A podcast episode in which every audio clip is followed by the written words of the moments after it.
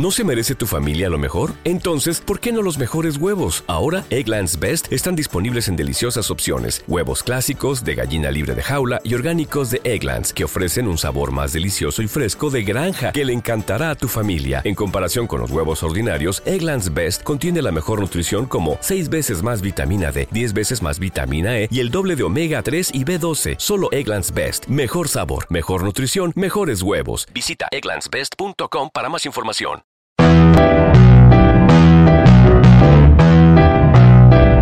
Género DAC. La Comisión de Género de Directores Argentinos Cinematográficos auspicia. Directoras. Mujeres en Acción. Tercera temporada del ciclo de entrevistas de GPS Audiovisual de Julia Montesoro. Susana Nieri es cineasta, feminista, especializada en temas de género, docente e investigadora. Su ópera prima, El toro por las astas, de 2006, Ella se lo buscó, de 2013, y Gotas de lluvia, de 2019, conforman un corpus audiovisual desde el que analiza y visibiliza los elementos que estructuran los distintos tipos de violencia sobre las mujeres. En 2022 estrenó Algo Incorrecto, su primera ficción, que continúa esa línea temática y obtuvo el premio WIP del Festival La Mujer y el Cine. En abril de 2023 tiene en desarrollo un nuevo largometraje documental, La Salita, seleccionado por el ODS Lab de Construir Cine 2022. Y escribe su segundo largometraje de ficción, Cartas para la Manada. Susana, ¿cuál era el cine que te interesaba cuando te empezó a gustar el cine? Ay, qué pregunta. Eh, bueno, yo me empecé a acercar al cine por una eh, contingencia de la vida que fue cuando estaba estudiando fotografía en Córdoba. Trabajé eh, para un cineclub. Entonces, en esa época, estamos hablando de los 90, entonces no, mm, el cine que llegaba era el cine que llegaba al cineclub. Cine nacional, por ejemplo, muy poquito.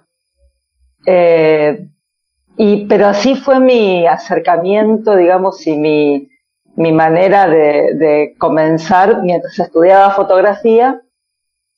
Y fueron como mis primeros pasos con la imagen, ¿no? Eh, y también la visita a los cineclubes que existían en la ciudad. Entonces eh, allí llegaba un cine europeo, de, te estoy hablando de los 90, ¿no? sí. El cine europeo y después el cine eh, comercial eh, que llegaba al videoclub. Em, yo en realidad empecé a acercarme más al cine como, como expresión a partir de comenzar a estudiar cine. Cuando me fui a Buenos Aires a estudiar cine, hasta ese entonces era una mera espectadora. ¿Y en qué momento decidiste que el cine iba a ser tu profesión? Eh, yo creo que, que, esto fue, fue sucediendo, digamos, en realidad, eh, cuando en el 2000 hago una, yo venía de, hacer fotografía, digamos, mi primera, mis primeros caminos con la imagen fue la fotografía fija. eh, había estudiado en Córdoba, en Spilimbergo, y en la Escuela de Artes Aplicadas Linola de Spilimbergo, y había hecho muchas muchas muestras individuales, colectivas, y después allí mismo eh, nos dieron un, un, año más de como una extensión de la carrera en, en, lo que se llamaba técnicas audiovisuales.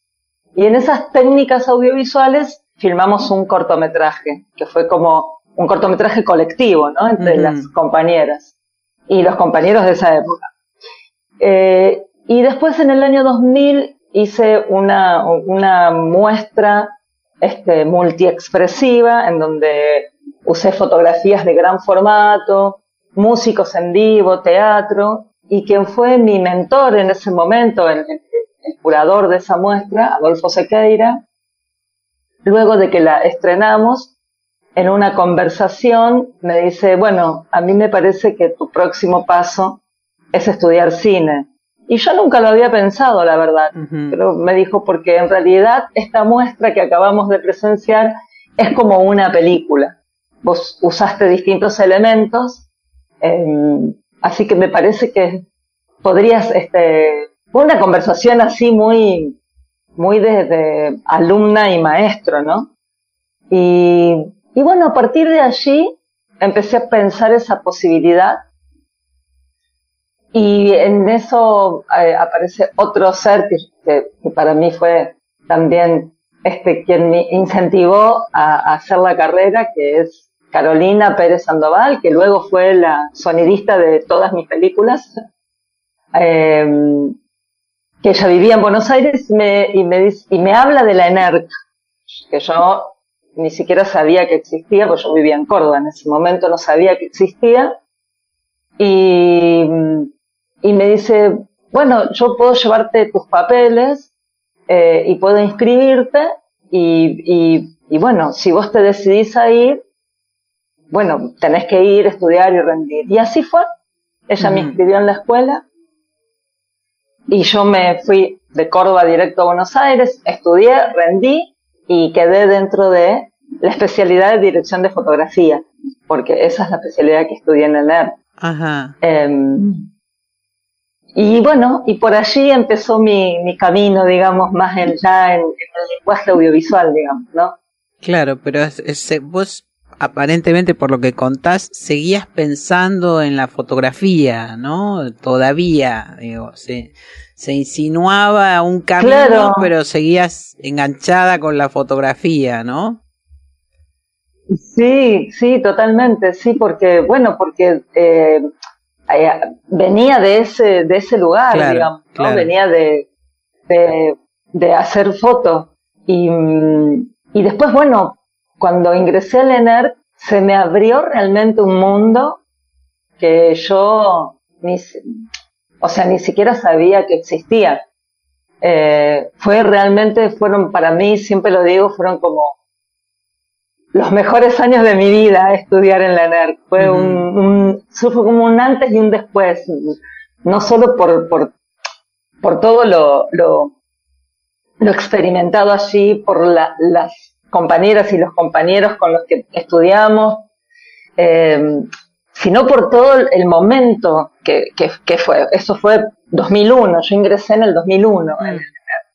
Entonces, bueno, a final de ese año pasó el 2001 y salimos con las cámaras a filmar, digo, empezó a, eh, a, a, despertarse en mí esto que después me va a llevar a no ejercer como directora de fotografía, sino hacer documentales, digamos, ¿no? que es como... Claro.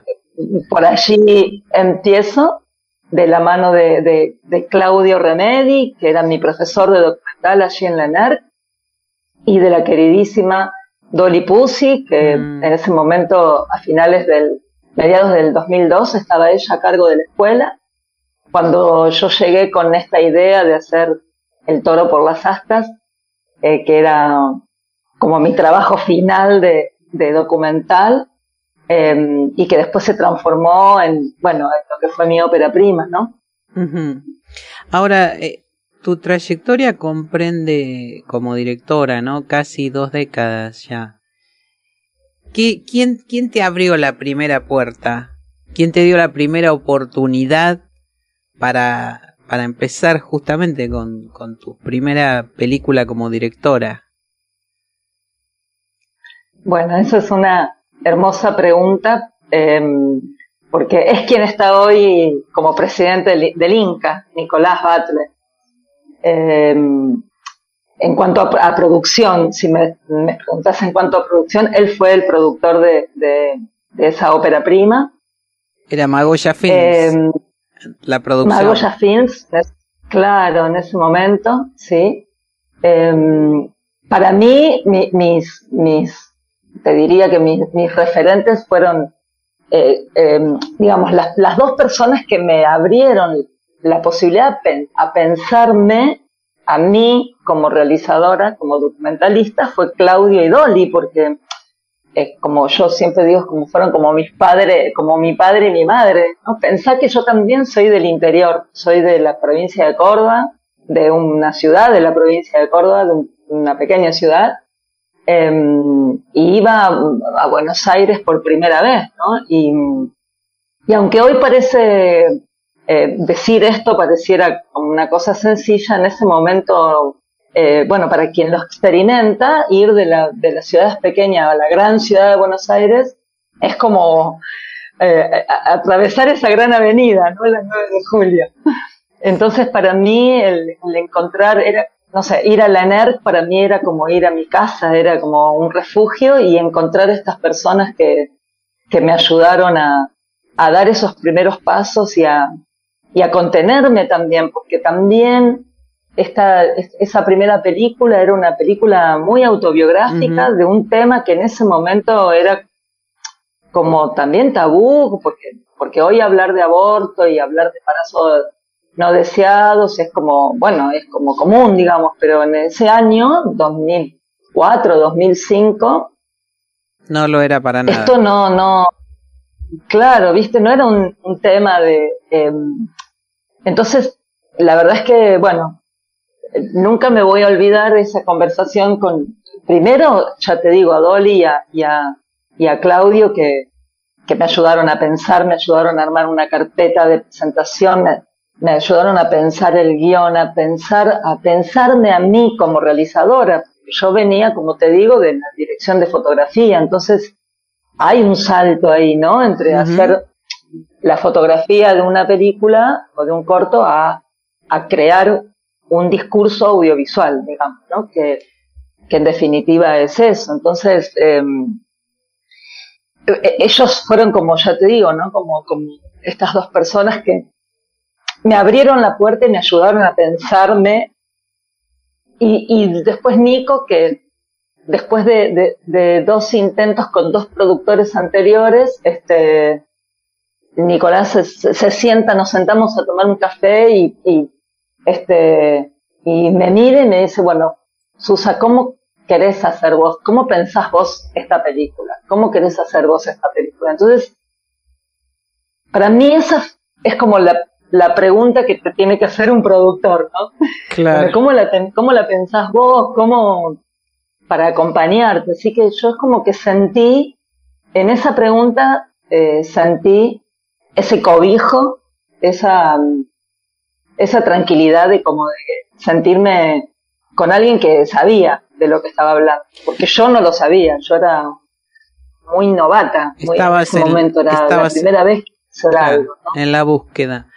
Ahora, es justamente, ella se lo buscó, la, tu segunda película también marca, empieza a marcar un rumbo, ¿no? En tu, en tu trayectoria, en, tu en tus temáticas, digo. ¿En qué momento supiste o tuviste claro que ibas a ir por ahí, por visibilizar las problemáticas de violencia sobre las mujeres, las distintas formas de violencias sobre las mujeres? Y yo creo que ahí mismo con el, con el mismo, con lo que pasó luego con el toro, porque eh, yo creo que una no nace feminista, sino que se hace feminista, ¿no? Digo, em, porque eh, eh, el acercamiento a las, temáticas, eh, primeramente, fue muy intuitivo de mi parte y muy personal. Digamos, a mí lo que me sucedió con el toro fue que una sobrina mía quedó embarazada siendo adolescente y yo me, me empecé a preguntar por qué. Para mí eso estaba resuelto, yo lo tenía claro para mí Susana Nieri, digamos, mujer. Em, pero, pero rodar la película, esos 40 días que estuvimos por 10 provincias argentinas escuchando a un montón de mujeres, me hizo dar cuenta, me hizo tomar, tomar cuenta de que ahí había algo más que no, que no era solo lo personal, que realmente ahí es donde sentí que esto de ¿no? lo personal es político, digamos, que lo personal y que lo individual una lo puede colectivizar. Y esto fue lo que sucedió con el toro. porque cuando sale la película empieza a, circular por todos estos caminitos que ya existían antes de la película, que yo no los conocía, porque no había estado en contacto con eso, porque no había estado en contacto con, con los feminismos, ni con las teorías feministas, ni con la mirada feminista. Eh, lo que sucedió fue para mí, esa película fue como un bautismo, digamos, ¿no? Me, fue como, como un, un, volver a nacer, digamos. La, la, película en sí, lo que me pasó a mí, escuchando a las mujeres, lo que le pasó al equipo, digamos, lo que nos pasó, em, lo que me hizo luego darme, dar, darme cuenta que ahí había un montón de violencias que estaban sucediéndose contra las mujeres, contra nuestros cuerpos, contra nuestras subjetividades. Judy was boring. Hello. Then Judy discovered chumbacasino.com. It's my little escape. Now Judy's the life of the party. Oh, baby, Mama's bringing home the bacon. Whoa. Take it easy, Judy. The Chumba life is for everybody. So go to ChumbaCasino.com and play over 100 casino style games. Join today and play for free for your chance to redeem some serious prizes. Ch-ch-chumba. ChumbaCasino.com. No purchase necessary. Void where prohibited by law. 18 plus terms and conditions apply. See website for details. Hello, it is Ryan, and I was on a flight the other day playing one of my favorite social spin slot games on ChumbaCasino.com. I looked over the person sitting next to me, and you know what they were doing? They were also playing Chumba Casino. Coincidence? I think not. Everybody's loving having fun with it. Chumba Casino is home to hundreds of casino style games that you can play for free anytime, anywhere, even at 30,000 feet. So sign up now at chumbacasino.com to claim your free welcome bonus. That's chumbacasino.com and live the Chumba life. No purchase necessary. DTW, void, prohibited by law. See terms and conditions 18 plus. Y que, si bien para mí, como mujer eh, eh, joven en ese momento, estaba resuelto desde lo individual, no estaba resuelto desde lo colectivo. Y esto fue lo mismo que me pasó cuando me acerco a la historia de Ivana Rosales, ¿no? Cuando después de un montón de años de haber estado con, eh, con el toro, yendo y viniendo, haciendo cines debates, yendo a, como a congresos, a lugares, que, que ahí es donde también me doy empiezo yo a caminar mi propio caminito de activista, digamos, ¿no? De ir con las películas a los lugares, proyectarlas, debatirlas, conversar con las mujeres, ¿no? Em, y así llega, así llegó a, Ivana, ¿no? De la, de, la mano de, de, también de un colectivo de mujeres de Neuquén, de las revueltas. Y ella se los buscó y después Gotas de Lluvia, eso, eso es casi una trilogía, es una trilogía, diría yo, ¿no? Sobre las violencias, las distintas formas de violencia sobre las mujeres. ¿Y cuáles fueron los obstáculos que vos tuviste que atravesar por tu, por ser mujer y, de, y dedicarte al cine? Bueno, a mí, em, a ver, yo, yo fui haciendo eh, mi carrera, mi, pequeña carrera, porque tampoco son, es digamos, son 20 años, pero la producción tampoco es, es tan vasta, pero mm, yo fui eh, haciendo la carrera en simultáneo a, em, yo trabajé eh, muchos años para el Instituto de Cine, primero, luego en el área em, de la Secretaría de Cultura de Río Negro, en el área allí, también generando políticas, este, políticas públicas vinculadas al audiovisual. Em, y entonces yo no, no, nunca tuve, digamos, nunca trabajé en la industria cinematográfica, eh, ni, ni como técnica, ni como, ni como realizadora, sino que, digo, eh, ella se lo buscó, es un documental completamente independiente, que generamos los, los recursos para poder hacerlo. Entre yo y, Luis Rey, que es el productor de la película de Neuquén, eh, suma, sumamente independiente, ya te digo, ¿no? juntando fondos de organismos del Estado, eh, y después, eh, y después presentándonos para, para la, la postproducción. Eh, sin embargo, yo me empiezo a, dar cuenta, de, de, vuelta lo mismo, que más allá de mi historia personal, cuando explota en 2015 el Ni Una Menos, esa primera gran reunión que se hizo, se hizo allí en la ex ESMA en el 2016 de mujeres audiovisuales, audiovisuales, eh, en donde yo ahí como que tomé contacto con un montón de compañeras este, dedicadas al cine, ¿no? Y al audiovisual. Entonces allí empecé como, como a entender que, y a, observar eh, las desigualdades a partir en relación de, de los, de los propios este, testimonios de las compañeras, ¿no? A partir de lo que sucede, porque yo creo que, que si hay algo que ni una menos nos trajo es no solamente, no solamente las denuncias por violencia y por femicidios y por violencias de género en relación a los femicidios, sino que también desborda, ¿no? Hacia otros, hacia otros sectores, hacia otros ámbitos, en donde como que mueve el avispero, ¿no? Eh, yo siento que ni una menos fue eso, que, que si bien todo esto eh, viene precedido de los encuentros nacionales de mujeres, que allí es donde en las comisiones de comunicación, a los encuentros en los que yo pude participar, siempre iba a esas comisiones, ¿no? Las de, a las de comunicación, que, que para mí siento que fue ahí el germen, ¿no? El germen de lo que, de lo que después empieza a suceder. no sé si, si vos pensás igual, pero yo creo que, que, que en esos encuentros nacionales de mujeres, que todas sabemos se vienen haciendo desde el año 86, eh, todos los reclamos y todas las problemáticas aparecen primero allí, ¿no? En los encuentros. Entonces, yo creo que ahí en esas comisiones hay un germen que luego, a partir de ni una menos, nos hace reencontrar, ¿no? Nos, nos como que nos pone de frente a las mujeres realizadoras, a las técnicas, a las guionistas. Y, y lo más interesante que pasó en ese encuentro es que no solamente eran eh, de Buenos Aires, sino que éramos de todas las provincias, o de muchas provincias.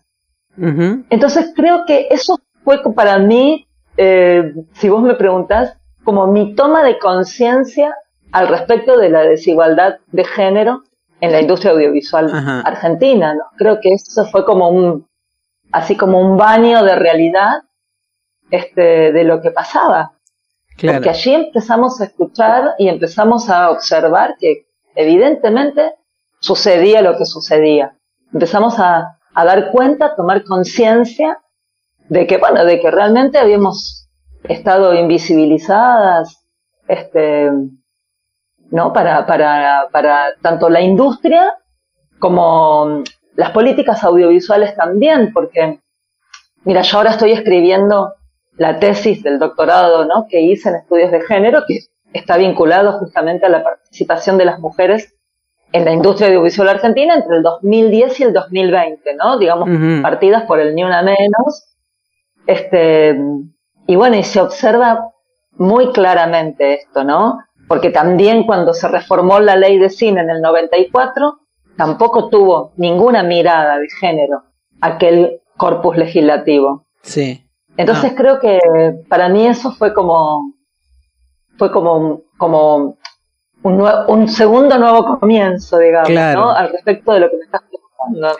Una toma de conciencia más eh, concreta, ¿no es cierto? De que, de, que se eh, comienzan a visibilizar las inequidades, las fuertes inequidades que hay en todos los ámbitos, diría yo, pero en la industria audiovisual muy fuertemente. Este, ahora, Pasando a, tus películas, ¿cómo lográs abordar personajes y, bueno, con problemáticas muy fuertes y que se abran en la que abran su intimidad justamente para ante una cámara, ante vos, contar estas historias que cuentan tus, tus documentales, tus películas?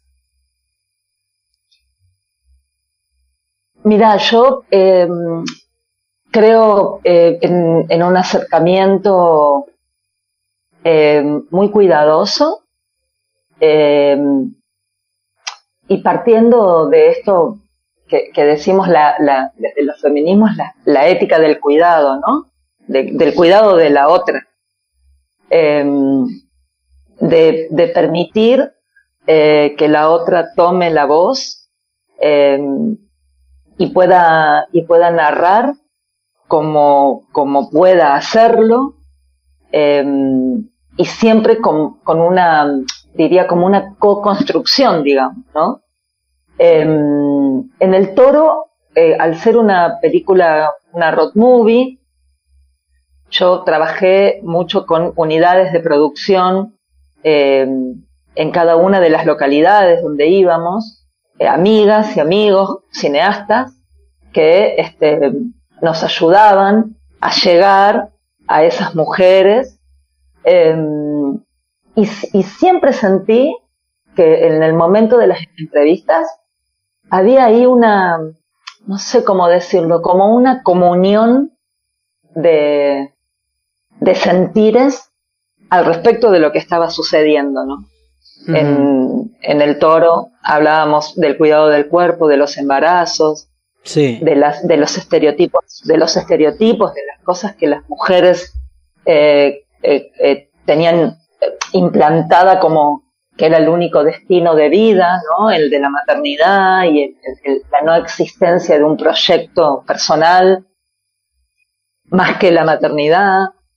Em, luego con Ivana, eh, cuando, cuando decidimos que, la secuencia central de la película, que es su relato, ¿no? En primera persona de lo que vivió esa noche, eh, en ese doble intento de, femicidio, em, bueno, ella, eh, yo propuse eso, pero, em, y ella aceptó e incluso eh, reforzó el, la propuesta porque yo digo, eh, ya, habla, ya es muy técnico esto que te digo, ¿no? Pero en un momento decía, bueno, si querés podemos iluminar el interior del auto, que, para que no eh, fuera tan, tan oscura la apuesta. Y ella me dijo, mira, no, la verdad es que así, digo, hubo ahí como un diálogo, ¿no? Hay como un diálogo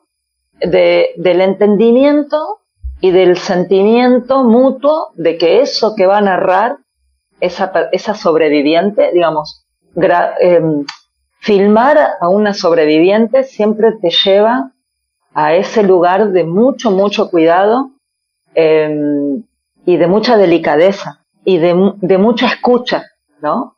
De, de la no interrupción, de, la, de permitir que la otra pueda eh, tomar la voz y, y, volver sobre sus propias palabras, ¿no? Hay como ahí un trabajo de, eh, de mucha sensibilidad hacia, hacia la escucha de eso que es muy doloroso, porque para alguien narrar su, la, su propia historia eh, en donde casi pierde la vida, en el caso de Ivana, o el, el abuso sexual eh, perpetrado por su progenitor en su infancia, en, eh, que narra Abril en Gotas de Lluvia, son temáticas realmente muy dolorosas para la persona, ¿no? Son, es como revisitar, es volver como a pasar em, por eso, entonces tiene que, tiene que poder sentir esa libertad, ¿no? de que cuando ella quiera detenerse puede hacerlo. Entonces, creo que es desde ese lugar em, en, el que, en el que pude acercarme eh, a, estas, a estas temáticas y a estas personas. ¿no? ¿Cómo incide en vos emocionalmente tener que ser narradora de una tragedia y al mismo tiempo estar en contacto, escuchar y contener a las víctimas, Susana? Bueno, eh, yo creo que parte de, cada persona, digamos, ¿no? Eh, esto de que hablábamos de la escucha atente, de la escucha abierta, de la escucha sorora, de esa escucha eh, que, está acompañada como de, un abrazo emocional. Em, creo que, eh, en mí particularmente forma parte de mí. Pero bueno, también em, tiene que haber este feedback, ¿no? Esta interacción eh, con, la, con la persona eh, y, también siento por, por la experiencia, por todo esto que, por haber estado en contacto con tantas mujeres, que es como, ahí hay algo del, tiempo que una también le puede dedicar a la otra. ¿No? Esto de eh, la escucha no es solamente esa escucha atenta, sorora y abierta, sino también el tiempo. Eh, yo recuerdo que cuando el toro, por ejemplo, que tiene un, un, parto natural, hay una escena, es todo un parto que se dio en, un, en, Tucumán, en uno de, las, eh, de los hospitales allí. Bueno, eh, viste cómo es, vos tenés como pautado, bueno, eh, para esta escena vamos a estar tanto tiempo, tenés como un plan de rodaje y después en el documental pasa que ese parto que estábamos, que ya lo habíamos como pautado y eh, pautado entre comillas, porque un parto natural eh, uno puede pautarlo hasta por ahí, pero digo, con, con, la, con la protagonista, que era una chica adolescente y su mamá, teníamos el ok de ellas y y las parteras que estaban participando, digo, estaba todo, todo, y bueno, y se demoró mucho más de lo que, de lo que estaba en ese plan de rodaje, y bueno, y ahí nos quedamos, ¿no? Esperando. Em, entonces, yo siento que también ahí hay una cosa con el trabajo, con el tiempo, que a mí eh, eh, me parece que es, es como necesario tenerlo tenerla una como realizadora, el saber que a veces vas a tener que esperar a esa persona que ha pasado por esa situación Hello, it is Ryan, and I was on a flight the other day playing one of my favorite social spin slot games on chumbacasino.com. I looked over the person sitting next to me, and you know what they were doing? They were also playing Chumba Casino. Coincidence? I think not. Everybody's loving having fun with it. Chumba Casino is home to hundreds of casino style games that you can play for free anytime, anywhere, even at 30,000 feet. So sign up now at chumbacasino.com to claim your free welcome bonus. That's chumbacasino.com and live the Chumba life. No purchase necessary. DTW, void, prohibited by law. See terms and conditions 18 plus. With the Lucky Land slots, you can get lucky just about anywhere. This is your captain speaking. Uh, we've got clear runway and the weather's fine, but we're just going to circle up here a while and uh, get lucky. No, no, nothing like that. It's just these cash prizes add up quick. So I suggest you sit back, keep your tray table upright, and start getting lucky. Play for free at LuckyLandSlots.com. Are you feeling lucky? No purchase necessary. Void where prohibited by law. 18 plus terms and conditions apply. See website for details. Eh, mucho tiempo. Yo con Ivana, cuando hicimos, ella se lo buscó, eh, estuvimos viéndonos durante dos años antes de filmar, ¿no? Dos años en que nos íbamos encontrando y ella me iba como contando pedacitos de su historia. Y cuando llegaba el momento de, de lo que había pasado esa noche trágica en particular, nos deteníamos ahí como ¿no? Para poner esa pausa, ¿no? Para hacer ese trabajo de, de pausado. Eh, creo que creo que eso forma parte de, de, trabajar con estos temas que son tan dolorosos, ¿no? Sí, claro, claro. Pero eh, imagino además que tenés que tener eh, un trabajo sobre vos misma en cuanto a emocionalmente me refiero, ¿no? Para también, además de estos tiempos, saber escuchar, mm, eh, saber mm, en qué momento seguir o parar o cuánto tiempo darle a una charla, también tenés que, debes seguramente trabajar sobre tus emociones, ¿no? Porque hay que tomar distancia para, para ciertas cosas. Son muy duras. Sí, sí, sí, claro, claro, claro. Sí, y después también pasaron, sí, bueno, yo me psicoanalizo hace mucho tiempo.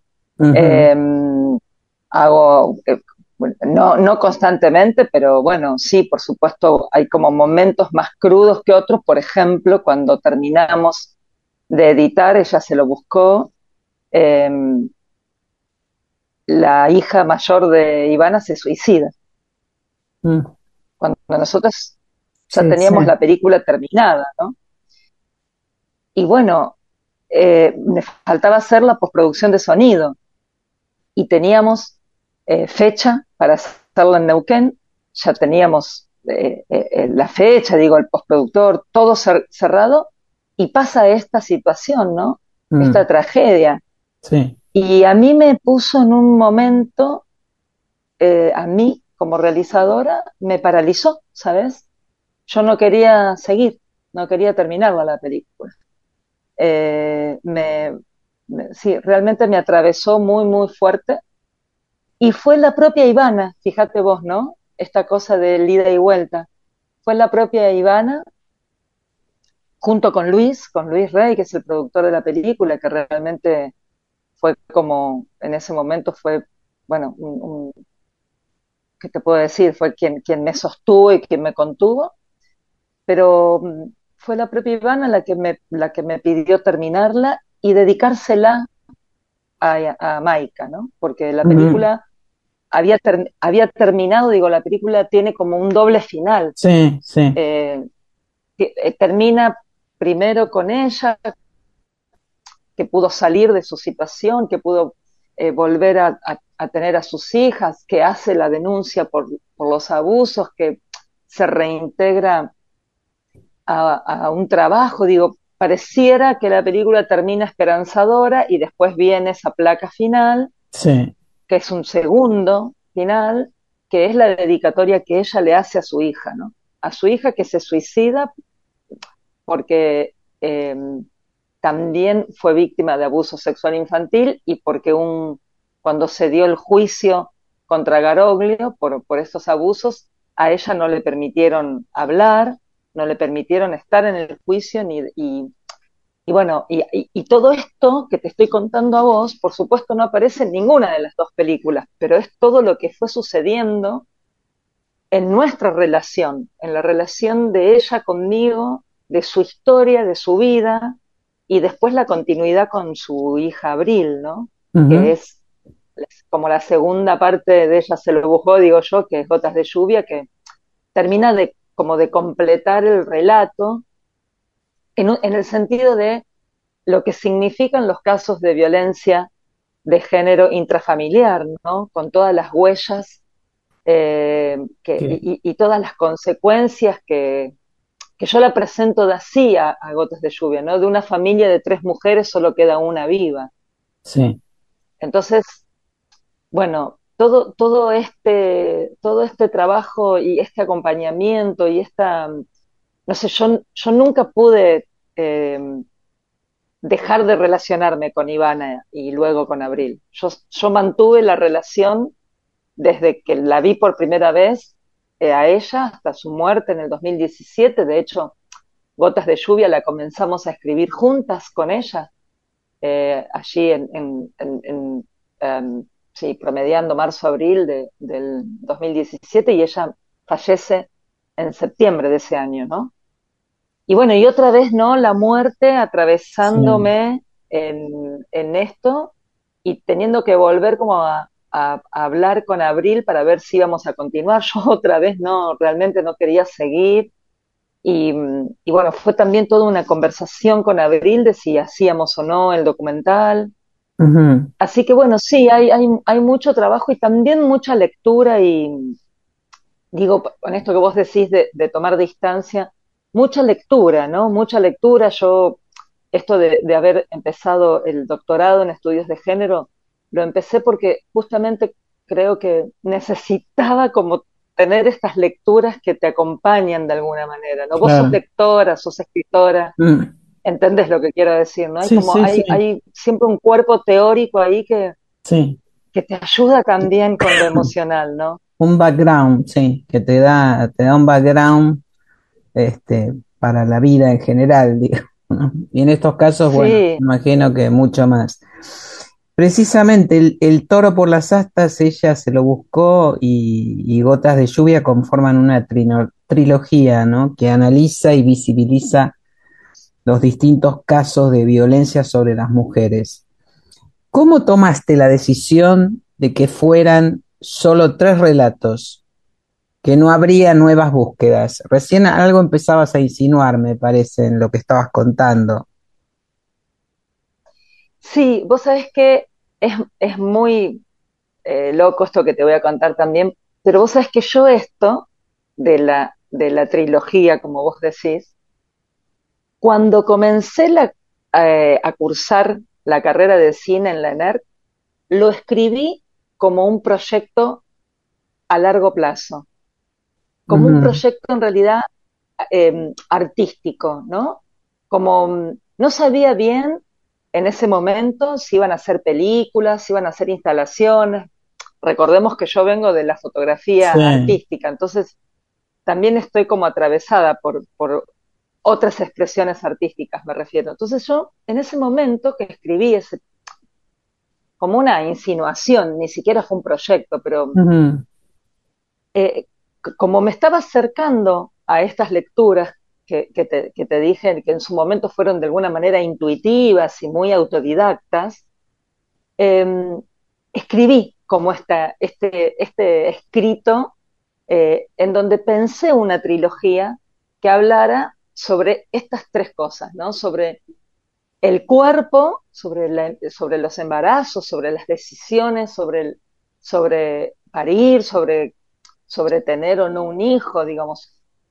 Eh, lo que pasaba con, los, todavía no existía la palabra femicidio, ¿no? No. A existir después, pero con lo que pasaba con justamente los, las violencias intrafamiliares y los abusos sexuales en las infancias. Los abusos sexuales en general y en las infancias y adolescencias en particular.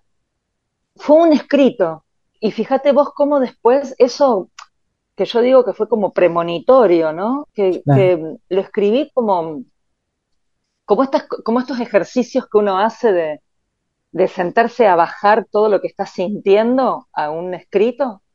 Sí. Y quedó ahí. Y, esto fue cuando comencé la carrera de cine, ¿no? Como, ya te digo, como un ejercicio de escritura. Y bueno, después viene a, pasar esto. Y yo sentí que con, como que con gotas de lluvia, hablando de esta pregunta que me haces, se cerraba de alguna manera este círculo. ¿No? Em, por lo menos en relación a las violencias sobre los cuerpos y sobre las subjetividades. Creo que hay muchos otros tipos de violencias que todavía hay que, em, hay que abordar desde el cine.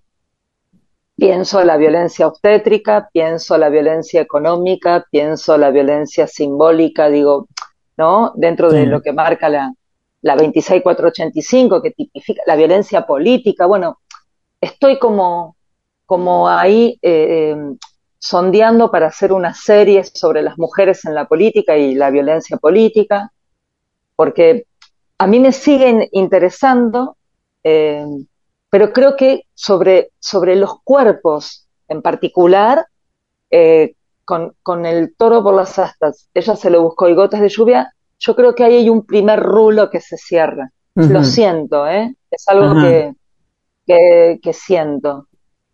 También por eso em, decidí eh, eh, dar este paso hacia la ficción, ¿no?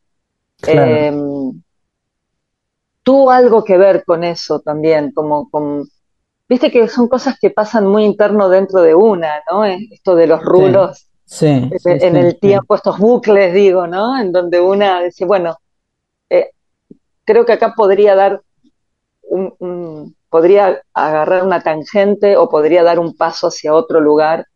Y eso es un poco lo que me pasó también cuando decidí eh, abordar algo incorrecto, ¿no? Claro, bueno, pensaba de algún modo con tu primera película de ficción incursionaste hasta un punto en lo documental, en la no ficción, porque era un caso real, el que es un caso real el que aborda la película, ¿no es cierto? Cuenta. Pero bueno, ficcionalizás porque supongo que también ahí hay, querrías vos probar nuevas, nuevas formas de, de contar estos temas y al mismo tiempo me parece que también te lo te permite, te facilitaba, no sé si la palabra es esa, pero te facilitaba eh, abordar este tema en particular de esa forma, ¿no? Desde la ficción. Sí, porque vos es que, eh, mira, me pasa que si bien Gotas de Lluvia también habla de este tema, y es un documental, sí. habla, eh, Gotas de Lluvia está muy vinculado a la historia de Ivana porque quien habla es su hija y porque no solamente narra lo que le pasó a ella, sino también lo que le pasó a su hermana y lo que le pasó a su madre, ¿no? Eso aborda Gotas de Lluvia es, es casi como diría como un álbum de familia, ¿viste? Sí, de, lo que sucedió con no solo con ella, con Abril, sino con su mamá y con su hermana. Entonces, eh, algo incorrecto y este paso hacia la ficción desnuda otra cosa, porque no, no, no solo, digo, si bien el tema de la película son los abusos sexuales en las infancias, lo que muestra este caso en particular, en el que yo me inspiré para escribir esta película, es lo que sucede después de eso, lo que le pasa a las a las mujeres adultas. De hecho, es una historia de mujeres adultas que se encuentran y que hacen un recorrido, em, obviamente hacia atrás, y obviamente la película, digo, empieza en, mediados de, finalizando los 70, digo, y hay una, claramente en esos primeros cinco minutos de película se instala la, temática, el tono. sí. Pero luego hay, hay un trabajo ahí también de nuevo con el tiempo, porque este caso en particular a mí me impactó mucho cuando yo lo leí, que lo leí a partir de una nota que sacó Mariana Carvajal en el año 2013, eh, por la impunidad. Porque lo que más me impactó del caso no, no fue solo el tema de los abusos, que ya de por sí, digo, un, un tipo que, que, tiene más de 40 abusos encima, ya digamos, ya solo ese dato es impactante, pero lo que me impactó más todavía fue la impunidad, la impunidad que, marca ese caso, porque imagínate que el nombre de la película sale de una frase que dijo el mismo juez el día de la instrucción de la causa, cuando le toman este testimonio a él. Él dijo, yo sé que he hecho algo incorrecto, pero no siento culpa. Entonces, cuando vos te pones a analizar, vos decís, había 12, de, 12 testimonios de 12 víctimas. El propio testimonio de él, y sin embargo, la causa la cajonearon y pierde estado. ¿no? Y por eso cae. Sí. Y, al caer la causa, lo único que quedó eh, a las sobrevivientes fue el escrache público. Y de eso se trata la película, digamos, de cómo Digo, no, no, no está tan puesto el, ¿cómo diré? No está subrayado el tema de los abusos porque claramente queda claro, digo, que lo, que sucede es que este tipo era un abusador, digo, eso está clarísimo desde el comienzo, desde el, minuto uno de la película, pero el, yo siento que lo que denuncia algo incorrecto es más allá del, del, With the Lucky Land slots, you can get lucky just about anywhere. This is your captain speaking. Uh, we've got clear runway and the weather's fine, but we're just going to circle up here a while and uh, get lucky. No, no, nothing like that. It's just these cash prizes add up quick. So I suggest you sit back, keep your tray table upright, and start getting lucky.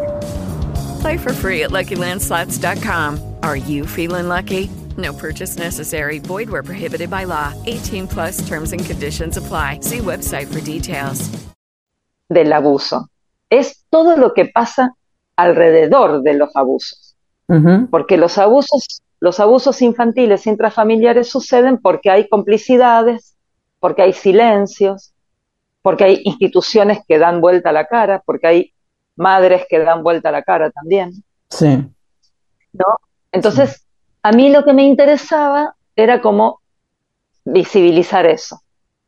Y en una clase alta, porque también para destigmatizar esto de que los abusos infantiles intrafamiliares siempre pasan en las clases populares, digamos, ¿no? que hay como una cosa ahí, ¿no? De clase, de que pasan ahí porque duermen siete, ocho adentro en una misma habitación, digo, estas cosas que uno escucha en el activismo y en la militancia y el estar en las, justamente, el estar siendo parte del movimiento de mujeres y disidencias, digo, son cosas que son comunes, ¿no? De escuchar.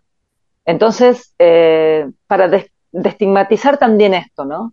Y me interesaba eh, eh, em, llevar justamente, hacer este traspaso de una historia verídica a, a la ficción, porque bueno, obvia, obviamente y claramente era absolutamente imposible para mí tratar de hacer un documental sobre este caso en particular, porque iba a ser muy complejo y porque además siento que también la ficción abre la puerta a otros públicos, ¿viste?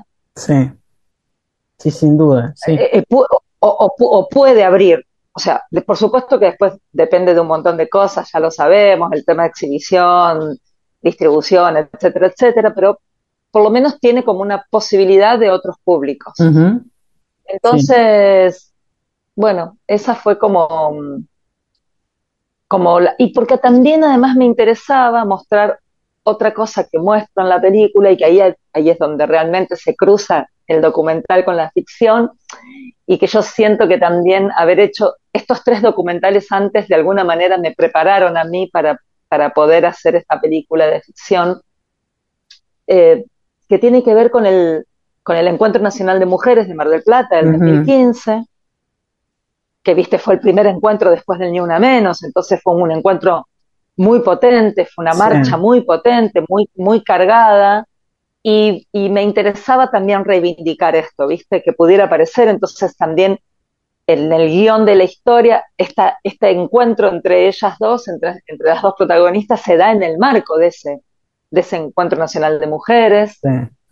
Y, me interesaba traer como estos temas del síndrome de alienación parental, ¿no? Que también cruza a la justicia argentina, que hoy está siendo eh, tan interpelada por el mal uso este, de, esto, de esto que ni siquiera está reconocido eh, internacionalmente y que, y que, sin embargo, digo, los jueces lo siguen usando. Entonces, todo el trabajo de las madres protectoras, de la Mesa Nacional contra el Abuso Sexual Infantil, de, Aralma, de las distintas organizaciones que hoy están trabajando. Tu obra se anticipó al, florecimiento de los colectivos feministas, porque a partir de esa circunstancia, digo, el ni una menos, la ley del aborto, ¿sentís que se facilitó tu búsqueda y los medios para desarrollar tus películas?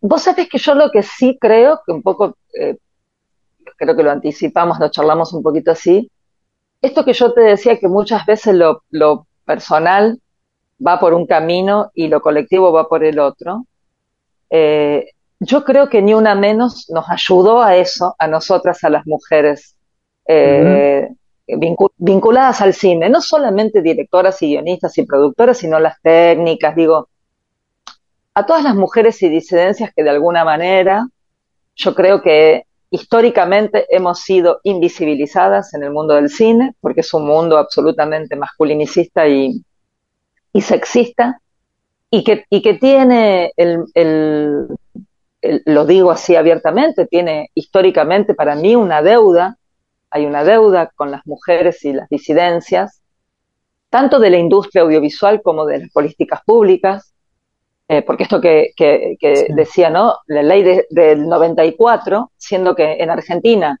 este, promediando la década de los 90, ya empezaba a haber, em, digo, eh, pensadoras, gentes de las ciencias sociales, este, feministas que trabajaban, mujeres en la política, digo, la ley de cupo, em, siendo que todo esto empezaba realmente a, a, calar en nuestro país, bueno, las industrias culturales en general y el cine en particular, ni se asomó a incluir la perspectiva de género y diversidad en sus, en sus corpus legislativos, ¿no? En sus programas, digo. Vos, vos sabés que no pasó eso. Entonces, Yo, yo creo que hay una deuda ahí real, real y concreta. Entonces creo que, bueno, por supuesto, de, eh, para mí la mujer y el cine ha sido eh, históricamente ese espacio de visibilización y de construcción que eh, no me voy a olvidar nunca en ese encuentro que, después de donde sale MUA, de donde salen las audiovisuales este, mendocinas, de donde salen de comisiones de género, de donde después se arma el FAF, digo, todas esas expresiones que, surgen a partir de ese gran encuentro en donde intergeneracional, porque había pibas de 20 años, 25, 30, 35, 40, 50, 55, 60. Digo, entonces a mí me parece que esto fue lo maravilloso que sucedió a partir de Ni Una Menos, que nos hizo encontrarnos, que de ahí surge acción también, surge cartelera transfeminista, digo, surgen un montón de encuentros que creo que movieron el avispero, ¿sí? Pero que sin embargo, que sin embargo, concretamente, a nivel de las políticas públicas, solo se logró una carta de compromiso, ¿no? En el 2018 se logra esa carta de compromiso en el Festival de Mar del Plata y se logran lo que yo siento que son como pinceladas, ¿no? Pinceladas, pinceladas en el sentido de que exista por ejemplo, en el Polo Audiovisual de Córdoba, de la provincia a la que yo pertenezco, una ópera prima, por ejemplo, ahora un concurso de ópera prima que esté dirigido solamente a mujeres y disidencias. Por ejemplo, ¿no? o que el INCA tenga eh, el, área de género y diversidad, el programa Gafas Violetas, el que haya este, paridad eh, paridad, porque no, no es equidad la que hay, sino que hay paridad dentro de los dentro de los comités. entonces digo, son pinceladas, pero sin embargo yo entiendo que todavía esto que Nancy Fraser dice, esta política de las tres R, la, el reconocimiento, la redistribución y, este, y la representación, no creo que se esté dando todavía, creo que todavía falta camino ahí. Em, eh, creo que, realmente hay que pensar en redistribuir de otra forma. Eh, me estoy refiriendo a los recursos, ¿no? Concretamente a los recursos económicos, ¿no? De fomento. Eh, yo ah, celebro concretas, pasar de lo claro, exactamente, exactamente, Julia, porque digo, si no, estamos en el año 2023, ¿no? Eh, y, esta, y estas discusiones comenzaron, digo, en el año 2015, ya llevamos muchos años como para que todavía no, eh, realmente no se entienda que si no hay una verdadera redistribución en cuanto a los recursos, la equidad no va a ser posible. Entonces, eh, me, me, parece que, digo, yo celebro que haya un observatorio dentro del Inca, lo celebro, lo aplaudo. Hay un observatorio también dentro de mi propia asociación, que es APAC. Nosotros tenemos nuestro propio observatorio de las políticas públicas en relación al cine y al audiovisual en Córdoba. Pero los observatorios hacen eso, observan y cuentan el dato. Pero después son los gestores culturales el, que lleva adelante la política pública, el que realmente lo hace o no lo hace, digamos, ¿no? Sí, sí, digo, Y, yo esto también, y digo, y esto también lo digo como, como ex gestora pública, ¿no? Porque este, yo fui una de las personas que escribió el Raimundo Gleiser, un concurso que está vivo hasta hoy. Sí. ¿No? Entonces lo digo desde ese lugar. Es uno de los pocos que... que queda en pie, diría yo. Este es más. Bueno, por eso. Por eso, claro. Entonces digo, es, es posible, es posible pensar una política pública transversalizada por la perspectiva de género y diversidad. Es posible. Lo que pasa es que hay que hacerlo. y hay que asumir, eh, como decimos, ¿no? Hay que asumir ese desafío de, bueno, de, hacerlo, ¿no? Como de alguna manera eh, sucedió en Suecia cuando el Instituto de, Cine Sueco fue dirigido por una mujer. Lo hizo concretamente y logró en tres años tener una industria más equitativa. Bueno, nada, me parece que, como diría mi abuela, del dicho, al, del dicho al hecho hay un gran trecho. Me parece que lo estamos eh, caminando pero que falta más decisión política eh, al respecto de esto puntualmente. Para terminar, ¿hacia dónde va tu obra? ¿Quiénes, ¿Quién o quiénes son los destinatarios, los y las destinatarias? Mira, yo creo em, realmente en un, en un cine que, como decía la Bember, ¿no? que despierte al espectador, que cuando el espectador salga del, del cine le haya cambiado algo adentro al respecto de eso que, que, acaba de ver. Eh, yo siento que por la experiencia que tuve hasta ahora con algo incorrecto, eh, por la devolución del público, de la gente, realmente la gente sale impactada por el, por el, el caso en sí, por, por, por, lo, por lo que plantea la película. Y, ese es el cine que a mí me interesa hacer, digamos, seguir como te dije antes, visibilizando las violencias, que son muchas, que son eh, cotidianas, que son muchas veces muy pequeñas, como los micromachismos, las cosas que suceden en, en, la, en la vida cotidiana de las mujeres y las disidencias, eh, pero también los grandes temas que nos atraviesan, como por ejemplo, que es lo que estoy desarrollando ahora en mi, en mi próximo que, va a ser, que lo estoy desarrollando de manera colectiva con otras tres compañeras, eh, un guion sobre los em, abusos, eh, los abusos em, sexuales eh, grupales.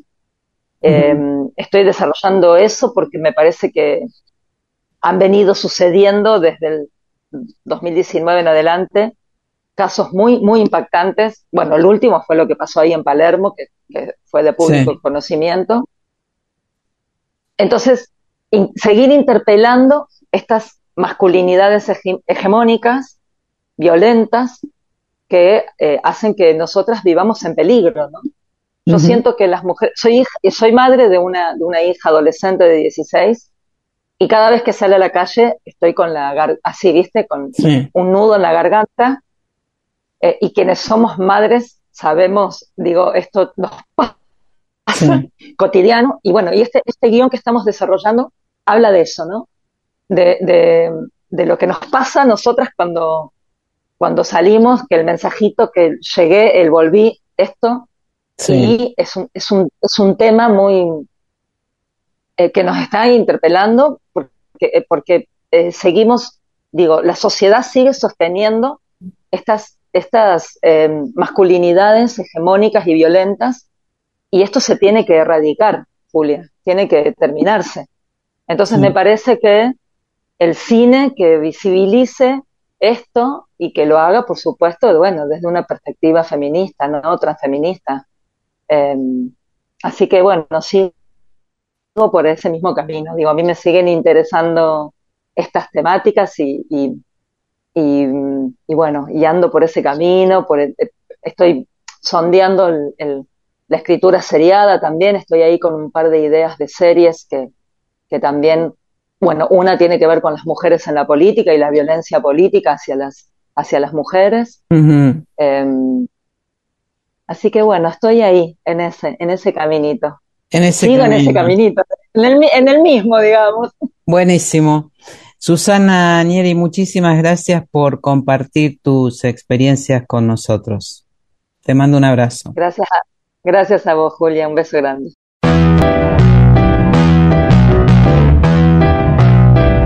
Género DAC. La Comisión de Género de Directores Argentinos Cinematográficos auspicia. Directoras. Mujeres en Acción. Tercera temporada del ciclo de entrevistas de GPS Audiovisual de Julia Montesoro. Hola, buenos días, mi pana. Buenos días, bienvenido a Sherwin Williams. ¡Ey! ¿Qué onda, compadre? ¿Qué onda? Ya tengo lista la pintura que ordenaste en el ProPlus app. Con más de 6.000 representantes en nuestras tiendas listos para atenderte en tu idioma y beneficios para contratistas que encontrarás en aliadopro.com. En Sherwin Williams somos el aliado del PRO.